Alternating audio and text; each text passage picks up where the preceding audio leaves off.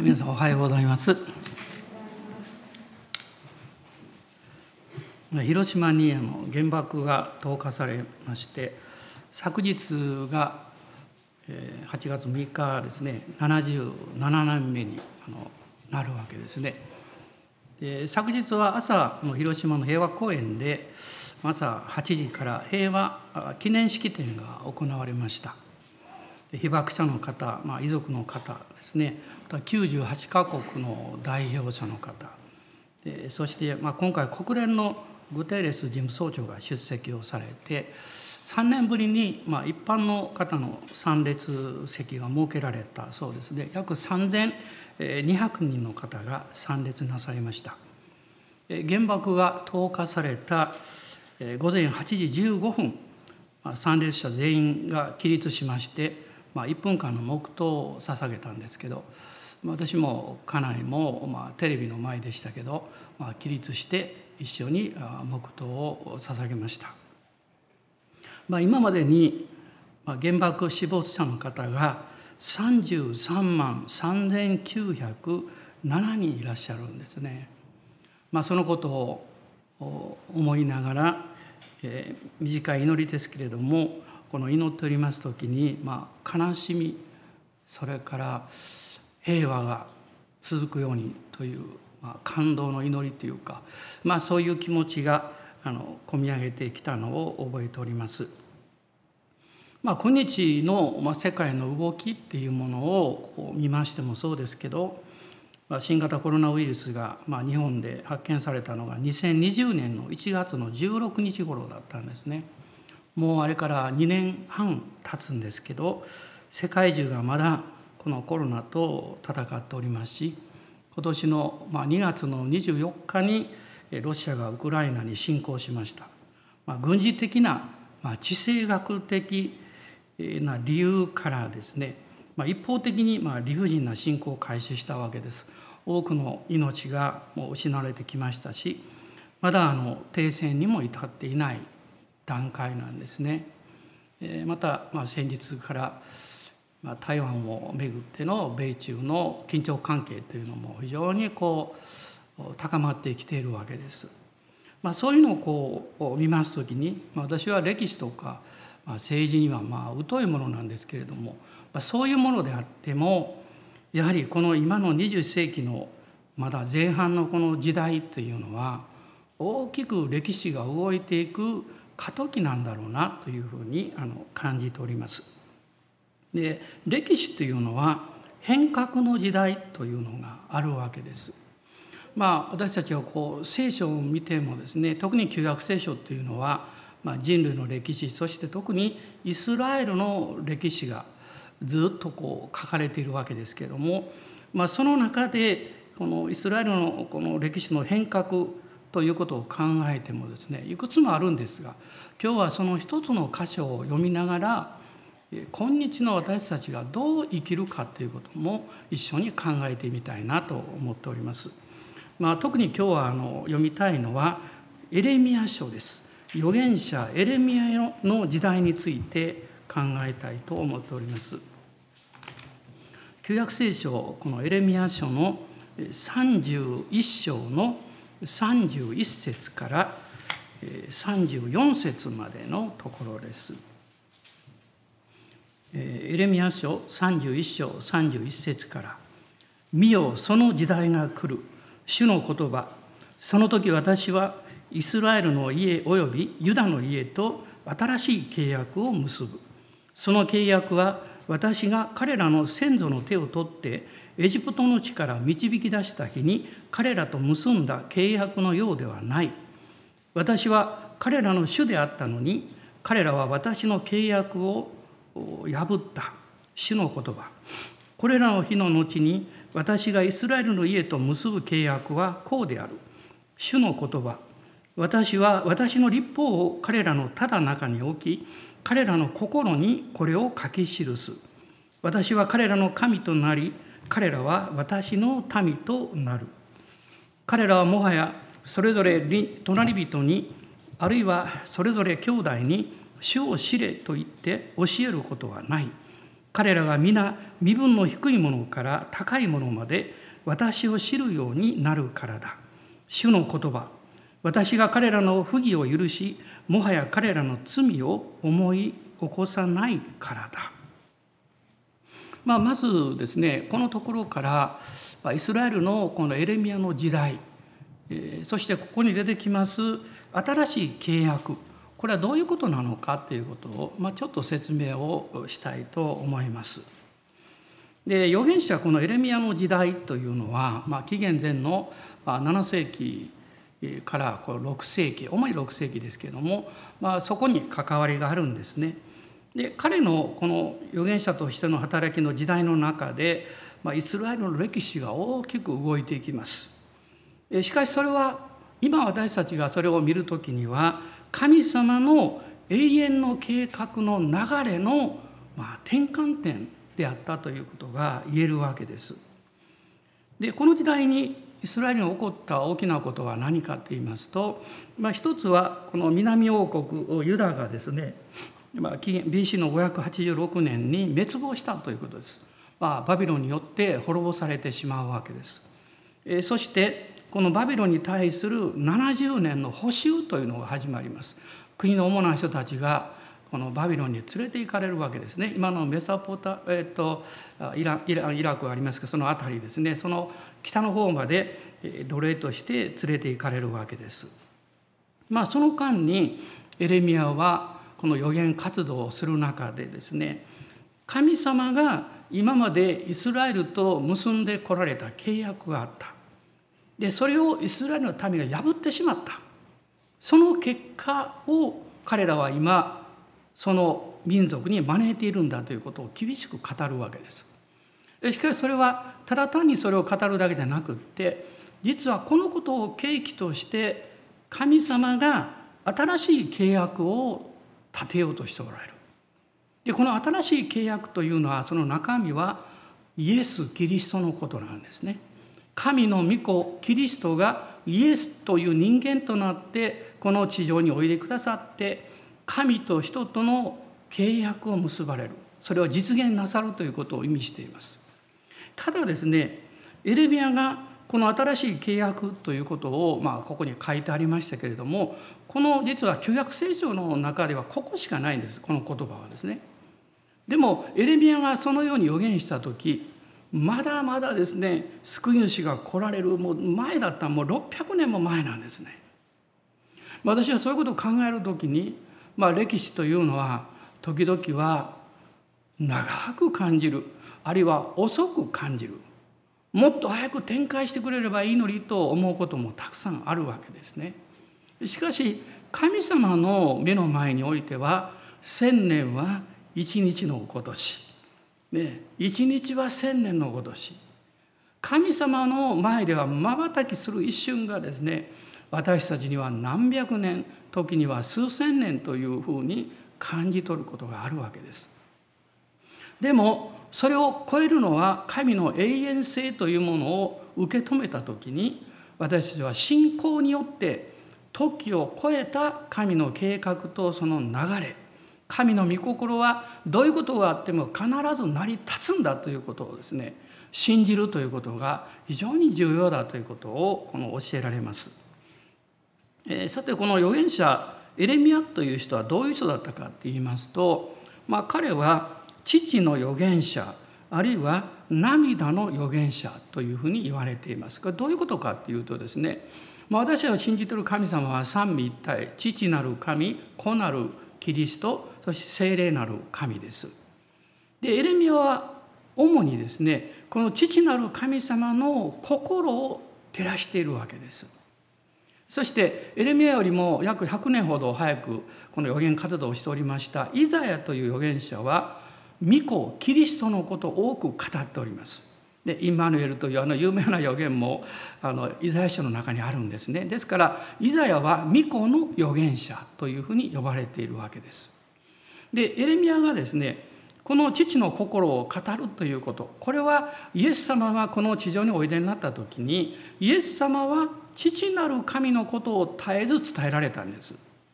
人々はイエスというこの人間を見て彼が語ることやなすことにまあ一喜一憂していたわけですけどイエス様はご自分のことをおっしゃったわけじゃなくって父を示された。しかし残念ながら罪人は父を理解することはできないんですそれはこの罪の結果人間の心の中には大きな傷や痛みがあって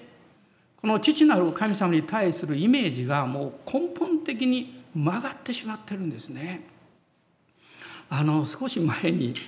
あの私のあの牧師館のエアコンの一つこう開けましてですね掃除をしたんですね中にあの、えー、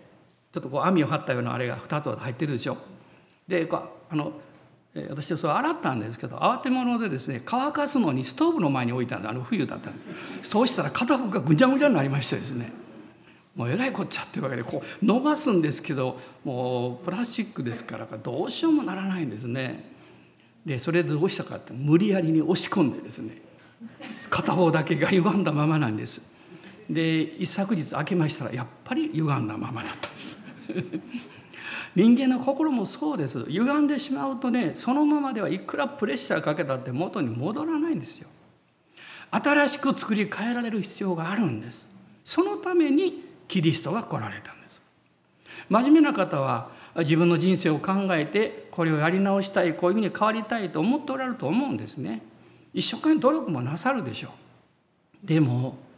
まあそれは良いことなんですけれども元に戻らないという現実があります。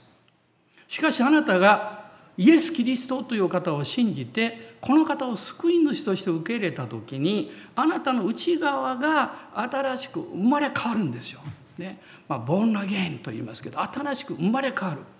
その時に古い生まれつきのあなたはまだあるんですけどもう一つ新しいあなたがあなたの中に誕生してあなたの人生を希望と平安によって導いてくださるんですね。このキリストが救い主がやがておいでになってその結果神とイスラエルの関係だけではなくって神と全人類の関係が変えられるこの契約のことを新しい契約と呼ぶんです。ですから古い契約と新しい契約実は新しい契約のことをエレミアが語ったので今までの契約は古い契約になったんです。でそれはどう違うかっていうと古いと言われる契約というのは悪いということじゃないです。キリストが来られるまでの神と、まあ、主にイスラエルそして人類との契約なんです。ね、そしてイエス様が来られた後新しい契約になるわけです。でエレミアがこの、まあ、特に30章から33章というのは、まあ、エレミアの時代にバビロン捕囚が始まって、まあ、70年間ですね主だった人々がバビロンに、奴隷として連れて行かれるんですけれどもエレミアはエルサレムから手紙を書き送ってこの捕囚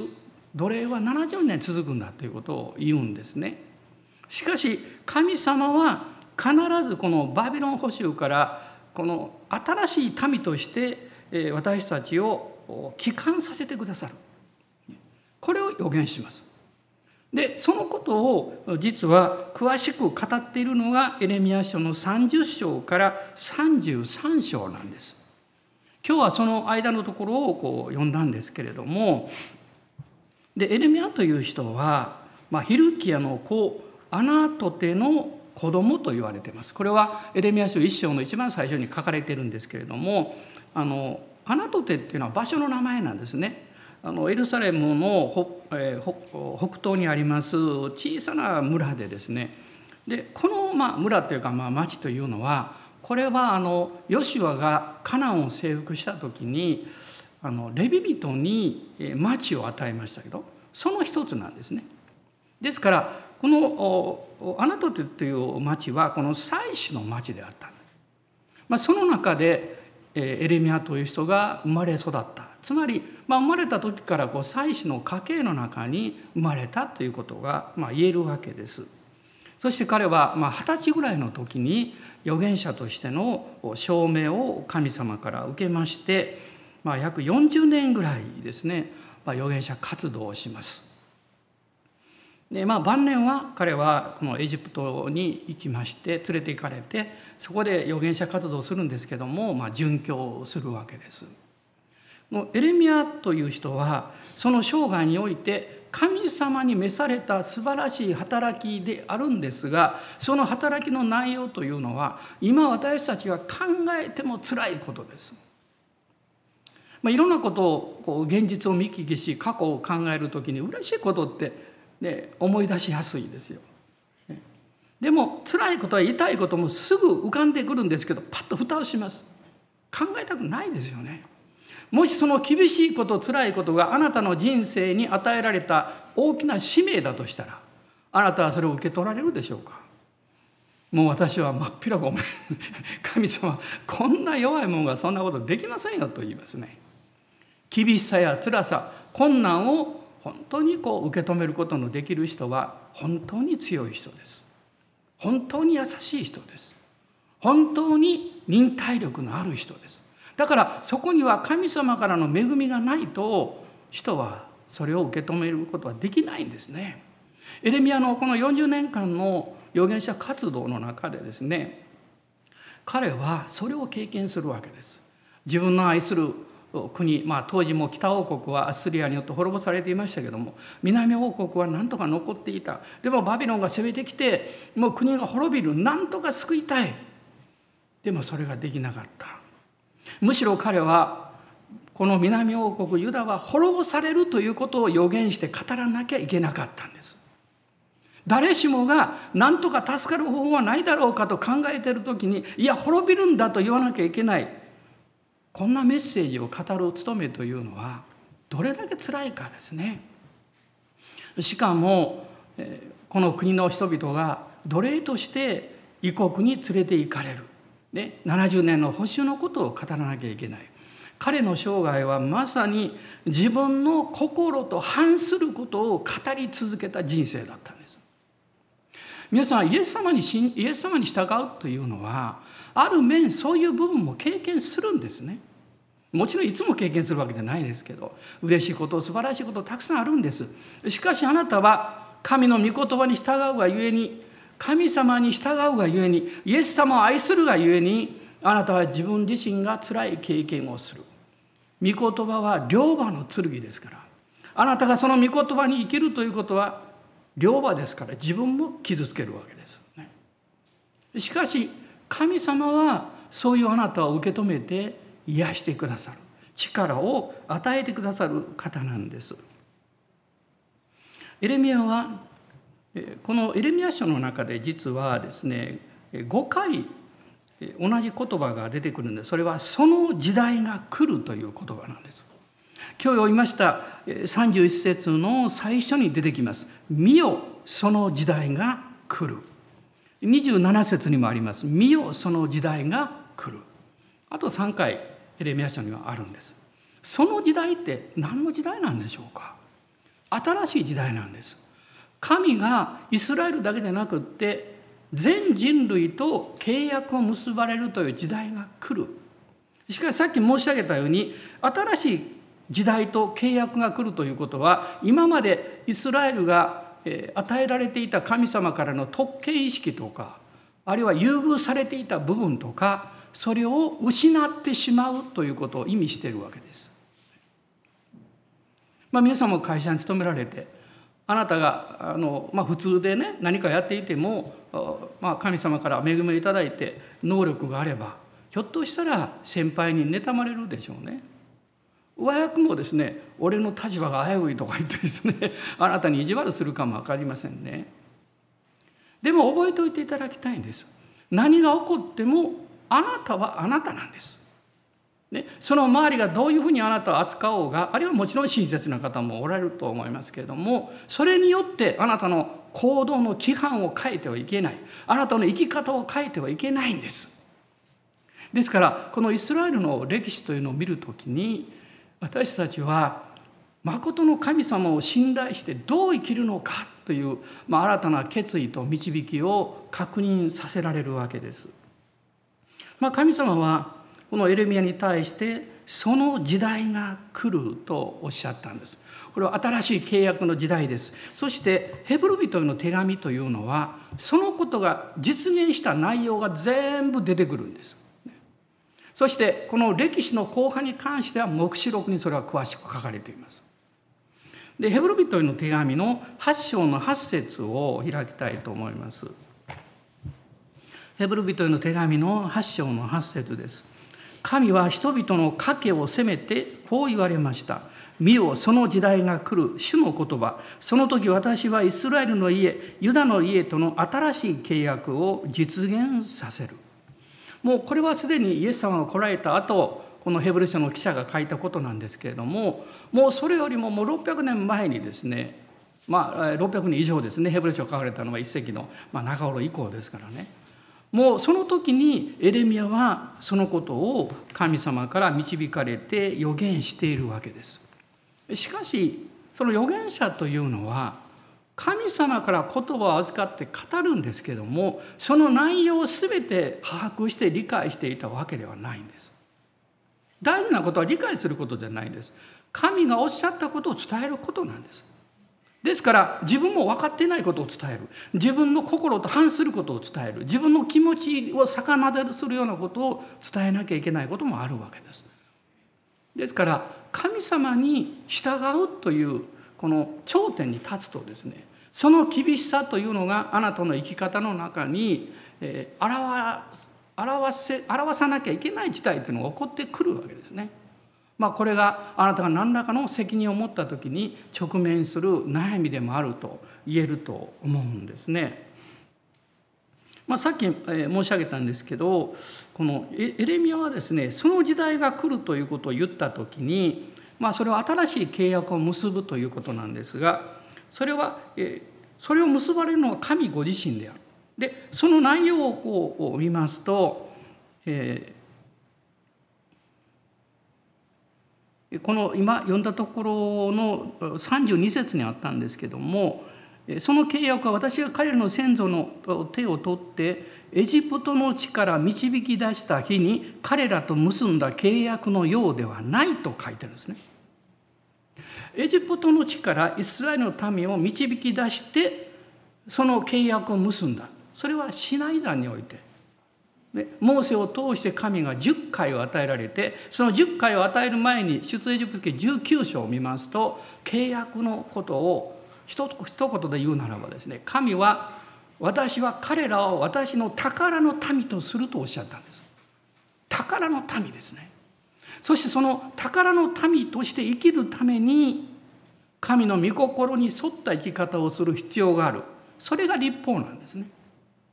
それに沿って生きるんですよということを神はおっしゃったわけです。しかしイスラエルの民はそれを守ることができなかった破ってしまったんです。でその契約の実は、えー、契約はですねシナイダーにおいてなされたんですがその、まあ、契約ってのは何でもそうですね例えばもし皆さんがお家を買われたとしたら契約結びますよね。でもその前に買うと決めてるわけです。ね、買うことが起こってるわけです。同じようにこの初めの契約、まあ、古い契約というのもそれが起こった内容はどこかというと航海なんです。航海の奇跡。ね、エジプトから航海へ渡ってイスラエルの民は救い出されたでしょ。あれがあの契約の出発点なんです。そしてその後でシナイダンで神様はあなた方はもうあがなわれた民だからそして私の言葉を特別に委ねる民だからそのように生きるんですよ。それが宝の民の生き方ですよ。ということを詳しく語られた、まあ、その内容は新明記に詳しく出てきますけど、まあ、あの出エジプト記のあの20章には10回としてそれが出てくるわけですね。でこの古い契約をイスラエルの民は破るわけですね。これが32節にありましたけど彼らは私の契約を破った、まあ、そう書かれています。しかし33節を見ますとこれらの日の後に私がイスラエルの家と結ぶ契約はこうである。これらのことが今起こってきているしかしその後に結ぶ契約それが新しい契約でありその新しい契約の中身の大きなことが33節と34節に出てくるんです。まあ、これをまもう少し後で詳しく申し上げたいと思うんですけど神はこういうふうに新しい契約をこの結ばれたわけですね。でこのさっきこう言ったようにですねえ、まあ、古いと言われているこのシナイ団での契約それはあの彼らのエジプトからあがない出された救いの経験というものが中身にあるわけですね。で同じようにですね新しい契約の中身もキリストの十字架の救いキリストの十字架のあがないというものがその中身なんですね。そしてこの契約はですねあの信仰によって結ばれるものなんです。あの旧約においてもそうですね。神様が義とされたということを最初に書いてる人物はアブラハムでしょ？まだアブラムでしたけどアブラハムね。それは彼はですね彼は主を信じた。主はそのことによって彼を義とされたと書かれてるんです。そしてアブラハムが信じたその子孫というのはキリストを指しているということがガラテヤ人の手紙の中に書かれていますですからアブラムという人はですねまだ見ていないもうもう2,000年以上後でですね おいでになる救い主のことを信仰によって受け止めたわけです。同じようにこの新しい契約を私たちが受け止めるのも今全く同じなんですね。イエス様という救い主を信じる時に神があなたと契約を結ばれて新しい契約があなたの人生の真ん中に入ってくるんです。で旧約の時代と一つの大きなあの違いは何であるかっていうとこの旧約の時代ですね契約は神とイスラエルの民とによって結ばれたんです。まあ、もちろんノアの契約とかあのダビデ契約とかまあいろいろあるんですけどもアブラム契約とかですねでもそれは実はやがて民族として生まれるイスラエルの民と結ばれているんです。この新しい契約の特徴は個人であるということです。一人の人がイエス様を信じた時に神はその人と新しい契約を結ばれる。そしてこの契約を結んだ個人が一つの共同体の中に同時に入れられます。それがキリストの教会なんです。あなたがだからどこでイエス様を信じたとしても教会でなくってもあなたがお家であっても道路であっても飛行機の中であってもですねイエス様を信じた人は同じ経験をするんです。で許しの平安が与えられます。神様の愛が与えられます。意味がよく分からなくてもその経験は同じなんです。ね、ですからあなたがイエス様を信じた時に神とあなたとの契約が成就したんですけど同時にあなたはキリストの体という教会の中に、まあ、バプテスマされて目に見えない形でバプテスマされて共同体に入ったんです。だからクリスチャンになりますと今までなかったことの一つの経験はですね自分の中に悩みって今特にないんだけど何かこう心の中に悩みのようなものがずっとあって祈らされる。今自分の生活の中でこれが特に辛いとか悲しいということはないんだけど何か悲しみを感じて祈らなきゃいけない。初めのうちよく分かんなくてですね自分が何か間違ったことしたのかなとか悔い改めていないものがあるのかなとかいろいろ考えてしまうんです。でもそうじゃないんです。あなたは共同体キリストの体になったのであなたは神様によって自分の問題だけではなくって他の人の痛みや悲しみや喜びも精霊によって経験するんですね。まあ、1995年に あの6月にあのペンテコス、えー、ペンサコーラというねフロリダであの、まあ、大きなリバイバルが始まっていきましたけども、まあ、私はその時初めてペンサコーラっていう名前聞いてあそういうとこあるんだと思ってねでその時思い出したのはその前の年の94年の11月に私が九州で祈ってる時に威厳があふれてきて出てきた言葉ですよ。どんな言葉が出てきたかって「ペンタペンタコラコラペンタコラ」って言ってですね何のこっちゃろっていうような感じでその時にあの、えー、飛んだ飛んだ林っていうのもなんか出てきたんですけど威厳で祈ってる時にねでも分かんなかったのはペンタコラって何のことか分からなかったんです。でも翌年ペンサコーラのことを聞いた瞬間にこれだと分かったんです私行ったことがないまあ行こうとそれから2度ほど思ったんですけど何か道が開かれなくて行けなかったんですけどもその時に分かったことは私のようにこう日本にいる一人のクリスチャンの中にも聖霊様は精霊の力強い油注ぎの働きの一部を取りなすように祈りをくださっているんだということが分かったんです。ですから皆さんもそういうふうに祈らなかったかもしれないけれども今何か祈らなきゃいけない祈る霊が動いてるのを感じた時にはどうぞ祈っていただきたいんです。祈りの内容を理解する必要なんかないんです。大事なのは祈ることなんです。じゃあ何を祈ったらいいんですかということになります。その時に御霊に導かれた新しい言葉で祈るならば内容は関係ないんです。内容は関係ないんですよ。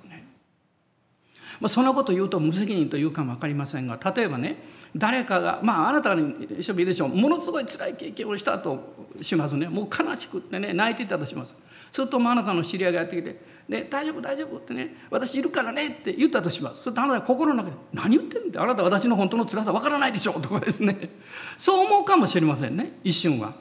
でもきっとあなたは感謝すると思います。逆にですね私の本当の悲しみの意味を分かっていないのに私のために一緒に悲しんでくれる。私のことを心配してくれる。これは素晴らしいことじゃないですか。その意味や内容が分かって喜んだり悲しむのは誰だってできるんです。でもそれが分からないけど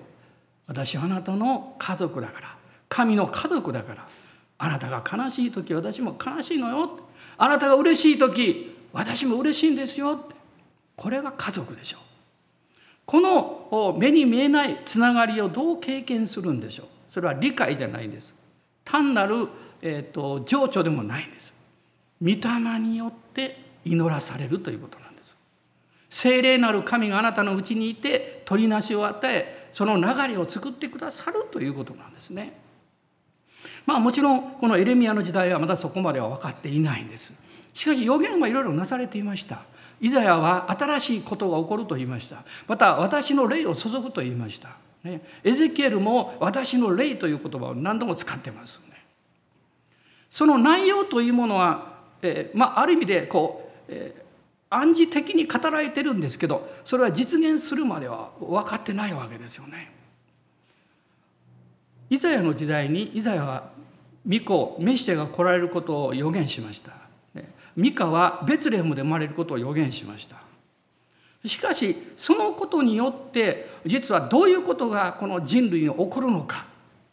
これはですねエレミアが語ったんです。新しい契約がそこから生まれるんだということなんです。クリスチャンになるっていうのは不思議な経験だと思います。初めはですねイエス様というねもう私から私から見れば外国のまあ偉い人というか立派な人その人を信じたとして何が起こるの？ってこう思うわけですよ。聖書は日本で作られたんじゃないでしょうってこれもういくら読んだってどうなるの？とか思うんですよ。でも聖書を読みキリストを信じた時にその歴史を通して働いておられる神が神の御言葉である聖書の言葉を通してその命を私のうちに語りかけてくださるんです。例えば言葉っていうのは、まあ、言語によってみんな違いますよね。まあ、何カ国語も話す方がおられるでしょうけども、えその初めはちょっと意味が分からなくてですね「ありがとう」って言われても何のことだろうってねでもこれはね「ありがとう」っていう感謝の言葉ですよって言われた瞬間に外国に行ってですよああそうだったんだと思って嬉しくなりますね。つまり言葉はその語られてることは文化やその国によって違うんですよね現れ現れ方っていうかね。中身は同じなんですよ。何語であっても嬉しい時は嬉しいんです悲しい時は悲しいんです愛してるよという時は愛してるんですよ。神はそれを聖書の言葉を通してあなたに語られたんです。だからこれは私にとって日本人にとって関係ないとかですねそういうことを私たち言う必要はないんですね。その言葉の内容は今日も御言葉、えー、と修法にありましたけども霊でありまた命である霊であり命であるつまりそれは神の言葉はあなたの内側を生かしていくことができるんです。まあ、ですからこの新しい契約の中で33節と34節を見ると、まあ、3つの大きなことが出てきます。これは実はやがてそのことを起こしてくださる精霊様の働きによって起こるんですね。これがイザヤあのエゼキエルやもエレミアもそうですけどこの新しい霊ですねその霊的なこととして描いてるわけです。そのまず第一は何かっていうと31節一章の33節の中にあります。私は私の立法を彼らのただ中に置き彼らの心にこれを書き記す神の立法が心の中に刻まれるということですつまり心の内側からこの人生を変えていく力が働いていくということです。まあ、古い契約においてはイスラエルの民はそれを守ろうとしたんですね。やはり外側から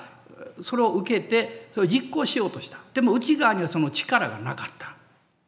内側にはそれを反する罪深い性質があった。だから守ることができなかった。神様は新しい契約において神の心を信じる人の内側に与えてくださったんです、まあ、立法というのは罪を明らかにします。そして同時に神の清さを私たちにあの理解させるんですね。この立法は人間は守れないんです。でもイエス様はあなたは私の身代わりにこの立法を全部守ってくださって完成してくださった。だからあの十字架の中で完了したというのをおっしゃったんですね。我が霊を見てに委ねます。これが7つの言葉の最後ですけどその前に完了した。立法をもう無事にあの成就したんだということをおっしゃったんです。そしてこの立法の中心は実は罪を責めるものではなくって神様の愛なんですね。愛。ところが立法を外側からしか理解しない人は責めを感じるんです。立法を心の中に置かれるという経験をすると神様の愛を経験するんです。あのひょっとして何人かの人たちは今朝私のネクタイに関心があるのかも分かりませんね。終わったら多分聞かれるかも分かりません。先生それウクライナのネクタイの 絵柄ですかという人がいるかも分かりませんね。まあウクライナの国旗って黄色と青ですからね。あれはえっ、ー、と空と小麦ですかね。が表してるんでしょ。あのもちろん私はウクライナのために祈ってますよ。祈ってますがそのためにこのネクタイしたわけではありません。私前からこのネクタイ持ってます。である人はこう思うでしょうね。あスウェーデンの国旗だって。そうなんです。スウェーデンもあの青いところに、えー、十十字架がある。その十字架がまあ黄色。じゃ本当はこれはあの黄金なんですね。金色なんですけど、まあ、まあ黄色にも見えるんです金色です本当はねでこれはですね海とえ、輝く太陽を表してるんだそうです。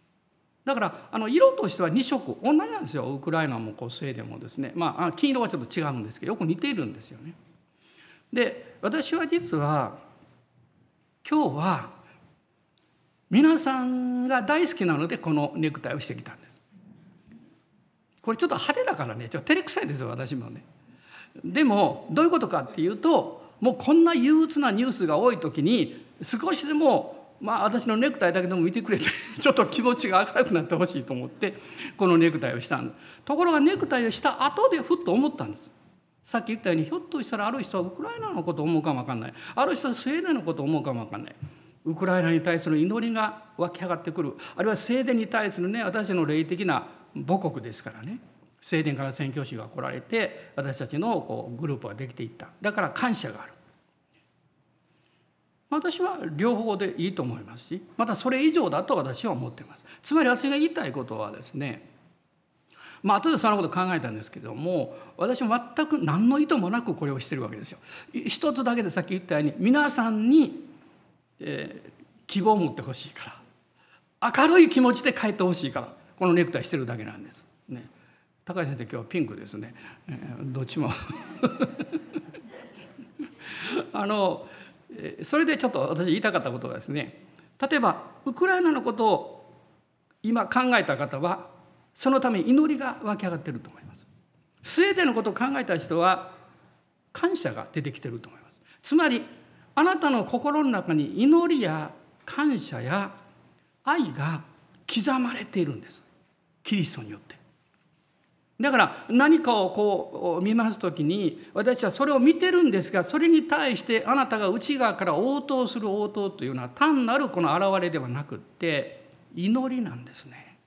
これが新し新しい心を持った人の特徴だと思います。病院に行ってであの病の方やあの体怪我なさった方を見た時にあ大変やなって昔だったらそれしか思わないですよ今は違うでしょ主よどうぞあの方癒してあげてください。元気にしてあげてくださいって。全く誰か分かんないけどその祈りがあなたから出てくるでしょ。それはあなたの心の中に新しい立法が刻まれているからなんですね。新しい立法が。あの32節を見るとですね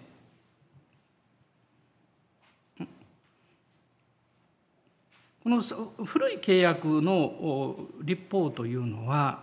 えー、ごめんなさい33節です。この真ん中にあります。私は私の立法を彼らのただ中に大きと書いてます。古い立法は神様が置かれたんですよ。しかし新しい、え、この契約の立法はキリストが成就なさることによってキリストを信じたあなたの中に刻まれたんです。ここが大きな違いなんです。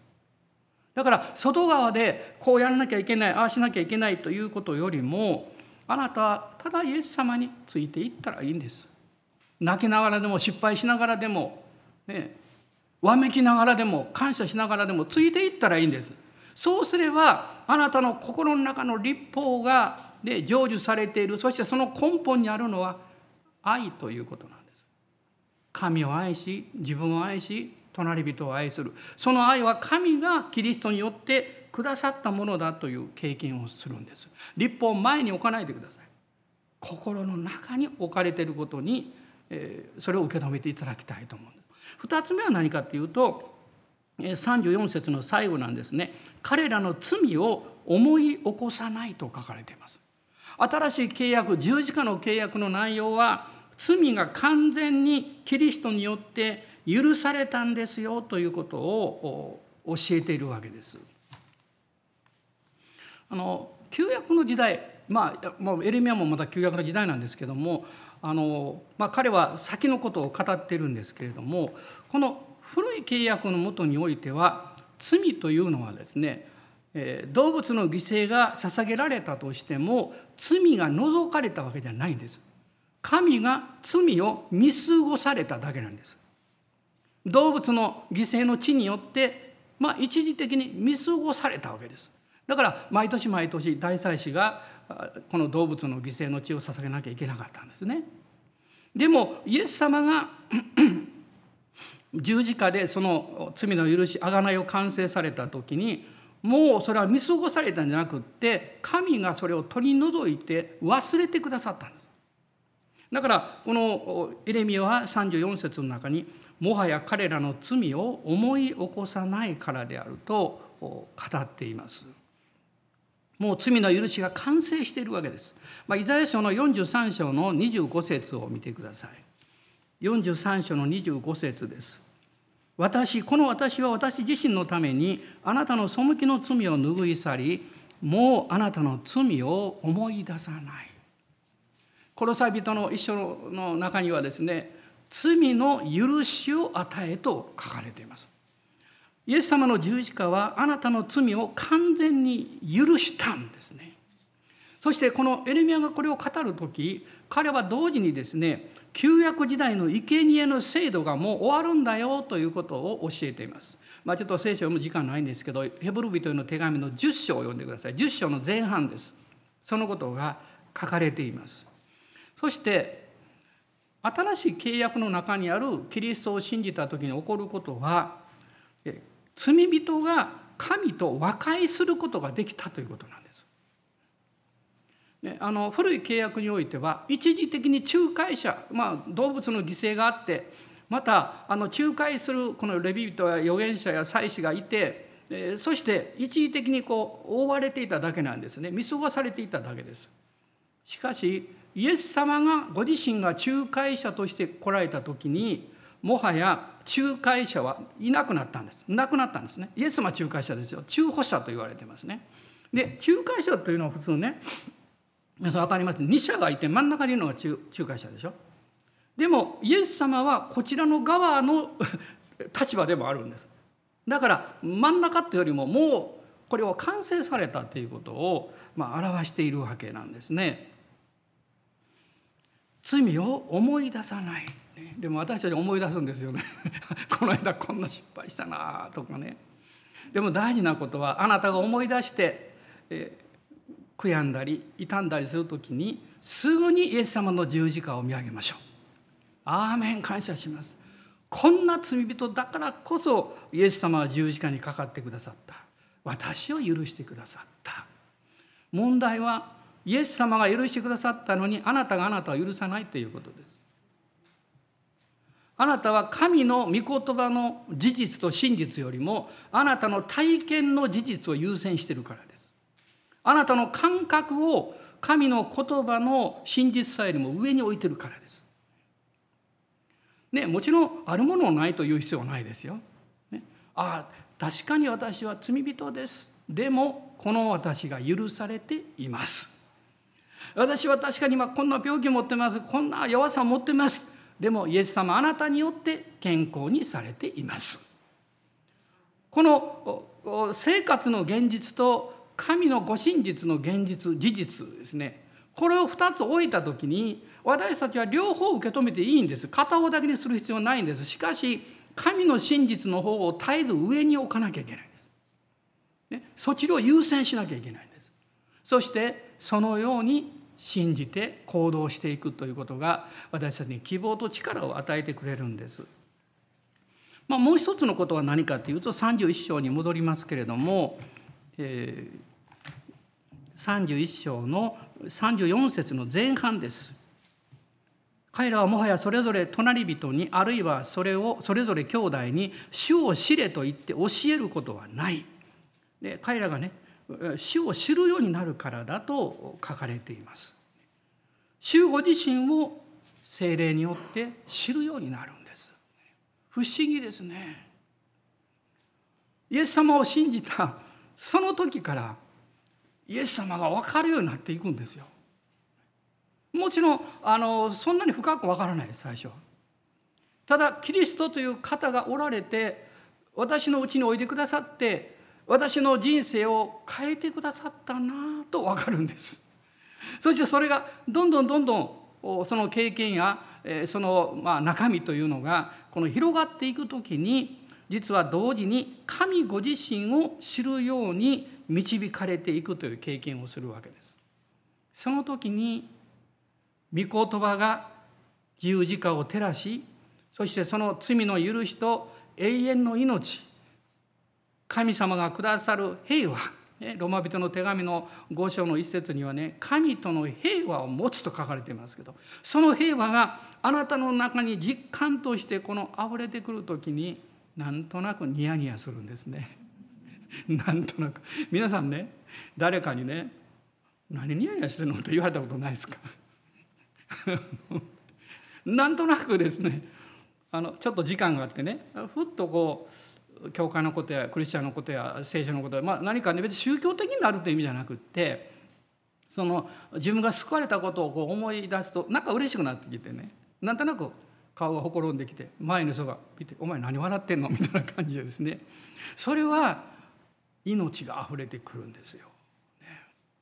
命が溢れてくるんですね雑巾を水でしたちそれいくらこう強く絞ってもねそれを椅子の上に置いてあなたがその上に座ったらどうなりますか？だんだんと水が染み込んできてあなた濡れますよ。染み出てくるものは隠すことができないんです。あなたの内側にあるキリストの喜びと感謝は誰も隠すことはできないんです。そしてそれが溢れてくるんですね。昨晩もう少しもう随分前のことなんですけどね思い出したんですあること。あの初期のえ、多分 KBI の海外アウトリーチの時だったと思うんですけど、ね、タイの南部に行ったんですね。ジャングルの方の教会に行ったんです。いや本当ジャングルなんです。でその中ずっと入っていくとですねちょっと切り開いたようなところがあって小屋が建っていて教会なんですって言うんです。で私が行った時誰もいなくてあれどうなるんかなと思うんですけど 時間が来たらですね人が現れるんですねあちらからこちらからですね、まあ、3 4 0人ぐらいの人が来たと思いますね。まあ、そこで、えー、神学生の人が賛美して証しをして私がメッセージしてですね。でその後あの祈りの時間を持ったんですけどもうほとんど皆さんのために祈ったんですけどその時にこう一人のおじいちゃんの方がですね私がまあ安守して祈った時にまあみんなもちろんタイ語でこう話してる私全然分かりませんからね。その時ふっとですねあれこれはタイ語ではないなと思ったんです。多分威厳だろうと思いました。それで通訳してくださったタイの先生に彼はあのタイ語で話してるんですか？それとも他の言葉ですか？って言ったらその先生はね精霊のバプテスのこと知ってるんで「ああ彼は威厳で祈ってます」って言いました。私はその時に本当に嬉しかったんですね。そういう経験をされたということもありますけどあ同じイエス様を信じてる私たち同じ聖霊様がおられるんだなということ。でそのように新しい言葉で祈り神を賛美する時にもう言語を超えて理解できる言語意味は分からないんですけど何か一緒に神を崇めることができるんだっていうその喜びをすごく経験しました。でまあ私はあのバスで来まして、まあ、帰る時にですね、まあ、みんなバス乗って私も乗ろうかなと思ったらあのそのおじいちゃんがその後どっか行っちゃったんですよ。どこ行ったのかなと思ったんですけど乗ろうと思ったらそのおじいちゃんが走ってきたんです。手にですね果物いっぱい抱えてやってきたんです。バナナとかですねなんかそういうもういっぱい抱えてですねで私のとこ来てですねなんかおっしゃってるんですね。まあ多分牧師牧師先生これ持って行ってくださいだと思うんですよ。どうしようかなって一瞬思ったんですけどまあでもその果物をねあのいただきました。で嬉しかったのはその人の喜びを共有できたということです。もうニッコニコしてるんです。で私思ったんです。あいなくなったのはこれを持ってくるために。私たちにその喜びを伝えるためにいなくなったんだって後で分かったんです。神様は私たちが神の恵みとこの救いに預かる時に隠せない喜びがね溢れてくる経験を与えてくださるんです。今日あなたは元気ですか？喜んでいますか？でもちょっぴり悲しみがあるんですって方もおられるかもわかんない。あるいはこのメッセージをですね、まああのまあ、横になってというかねこの体が疲れたり病気があってこの伏して聞いておられる方もいるかもわからない。でも申し上げます。イエス様は昨日も今日も渡航支援まで変わることはありません。神様あなたを愛しています。イエス様の十字架があなたを癒しあなたに永遠の命を与え力を与えてくださっています。アーメン。感謝します。どうぞお立ち上がりください。今一緒に主を礼拝しましょう。ハレルヤ。感謝します。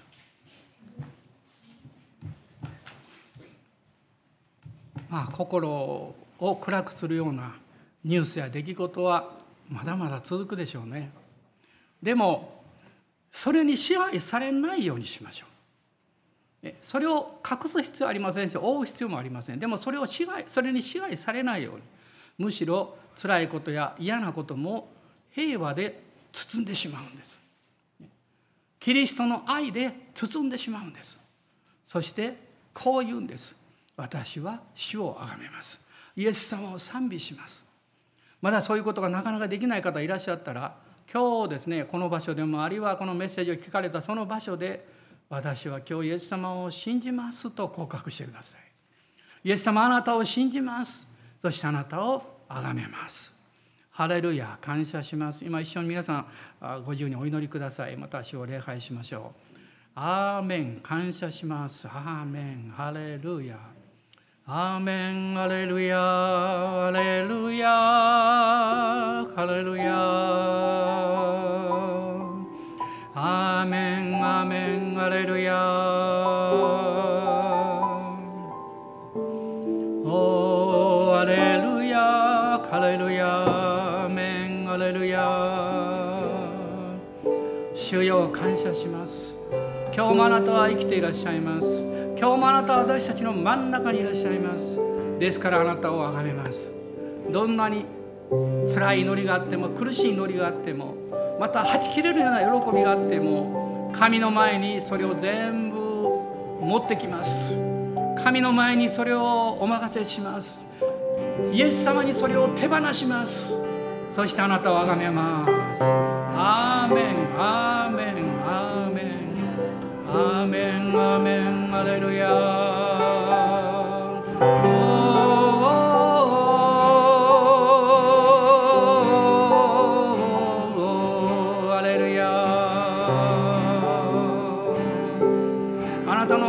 や悲しみも今祈ってください。あるいは言葉に出さなくってもイエス様と言ってください。あなたの気持ちをあなたの心を神様ご存知です。イエス様あなたを癒してくださいます。アーメン。ハレルヤ。ハレルヤハレルヤレルヤ。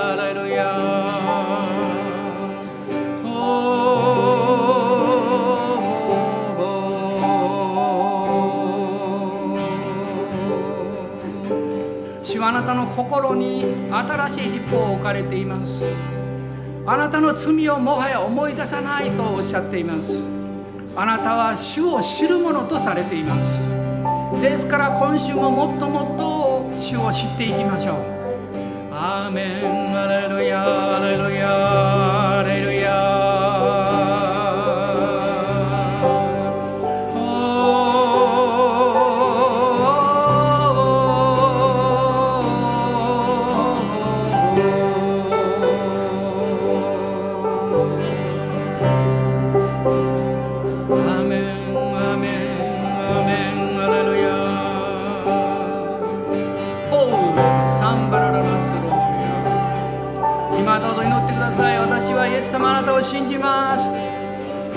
心の中にお迎えします。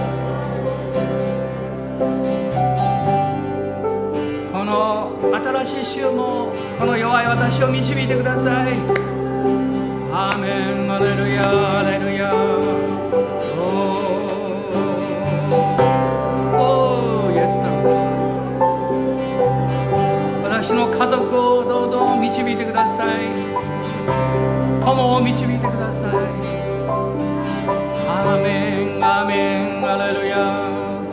国を顧みてください。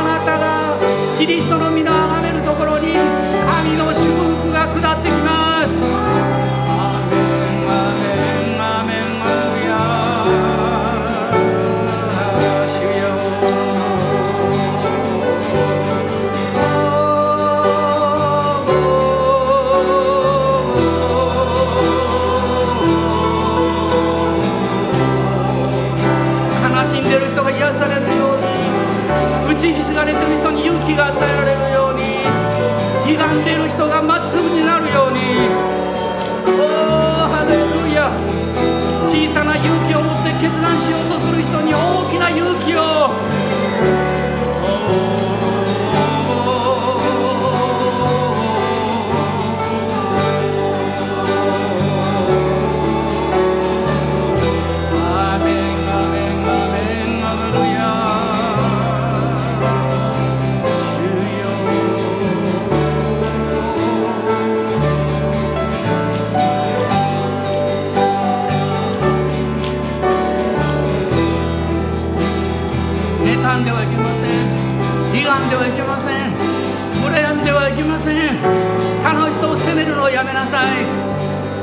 主に求めなさい。主が満たしてくださいます。